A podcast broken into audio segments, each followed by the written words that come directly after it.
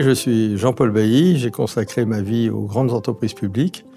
D'abord la RATP, dont j'étais le président directeur général pendant 9 ans, puis la Poste, dont j'étais le président directeur général pendant 11 ans. Les grands témoins des entretiens de Valpré. Réalisé par Toutac, la voix de la transformation. J'ai eu un déclic il y a une quinzaine d'années en participant aux rencontres économiques d'Aix, où euh, le sujet principal était la création de valeur à la gloire des seuls actionnaires. Je suis arrivé avec une théorie toute différente, qui était que le rôle de l'entreprise n'était pas seulement et pas spécialement la création de valeur, mais euh, d'être un acteur du développement responsable de la société. J'étais le seul à dire ça. J'ai eu un succès d'estime, et, là, j'ai mesuré à quel point euh, il y avait un chemin considérable à, parcourir.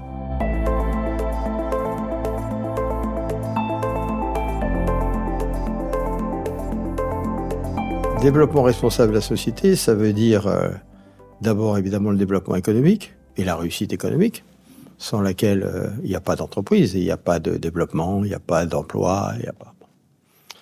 Ça veut dire la responsabilité sociale vis-à-vis de ses salariés, euh, que ce soit un salaire décent, que ce soit euh, les conditions de travail, que ce soit euh, la, la, possibilité de bien travailler, de bien faire son travail.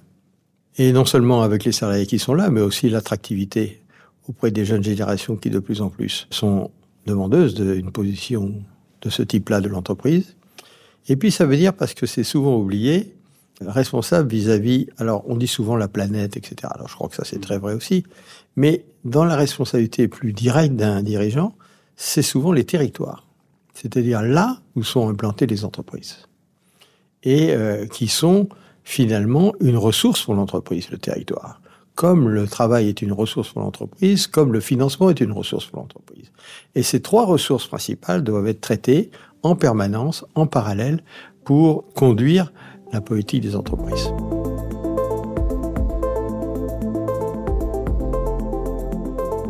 Par rapport à cette dynamique, quand je retourne aujourd'hui aux rencontres économiques d'Aix, le panorama a complètement changé. Tout le monde parle de ce sujet-là. Tout le monde parle de ça. De temps en temps, il y a un égaré qui dit non, non, non, c'est encore euh, la création de valeur, c'est encore que les actionnaires. Mais tout le monde ne parle que de ça. Et je crois que la dynamique est vraiment enclenchée.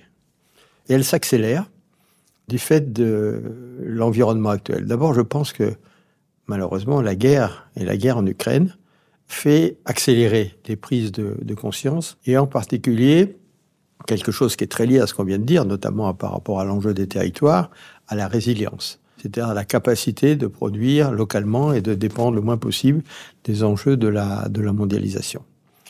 Aussi parce que tout le monde prend conscience que du côté du climat et de la transition énergétique, on n'est plus dans l'utile, on est dans l'urgence absolue.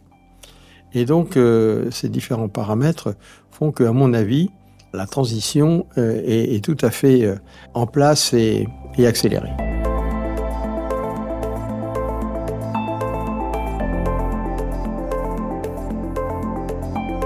Et dans ce domaine-là, je vois des choses qui ont bougé.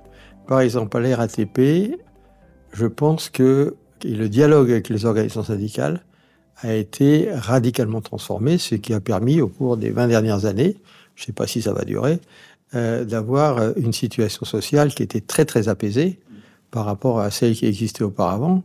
Moi, quand je suis arrivé à la RATP, il y avait un préavis de grève par jour. Euh, et euh, je dirais maintenant, jusqu'à une période récente, la RATP est devenue un lieu où, à la place de la conflictualité et de la confrontation, les, les, les gens avaient pris l'habitude d'essayer de rentrer dans l'écoute et le dialogue.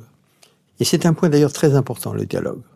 Je pense qu'on est dans un pays où les gens ne savent pas ce qu'est le dialogue. Souvent on dit, euh, quand il y a un conflit social ou quelque chose comme ça, on dit, mais dans cette entreprise, il n'y a pas de dialogue. Pas de dialogue social. Mais vous allez parler avec les gens, avec les cadres qui sont sur le terrain, et vous disent, mais le dialogue, on a tous les jours, on fait que ça de discuter avec les organisations syndicales. Et pourtant, le sentiment, c'est qu'il n'y a pas de dialogue. Et je pense qu'une des réelles transformations, c'est de prendre conscience de ce qu'est vraiment le dialogue.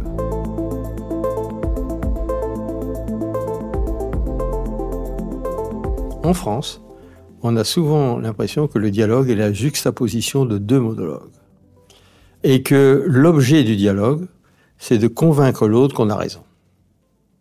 Or non. C'est une transformation radicale des années à venir. C'est de vraiment, dans l'entreprise, dans le pays, partout, prendre conscience que le vrai dialogue, c'est pas du tout ça. L'objectif du vrai dialogue, c'est de construire ensemble la solution. Et si on arrive à cette conviction, on arrive à faire, je ne veux pas dire des miracles, mais on arrive à faire des choses fantastiques. Et moi, un de mes souhaits un peu utopiques, c'est que ce soit vrai dans les entreprises, mais soit vrai aussi dans la politique du pays. Vous voyez à quel point le dialogue n'existe pas. Je veux dire, instantanément, euh, les positions s'opposent, les polémiques s'installent, ne serait-ce parce que c'est le camp opposé qui a émis une, idée. Donc, un de mes soucis, un de mes, mes voeux les plus utopiques, ça serait la mise en place d'un vrai dialogue dans notre pays.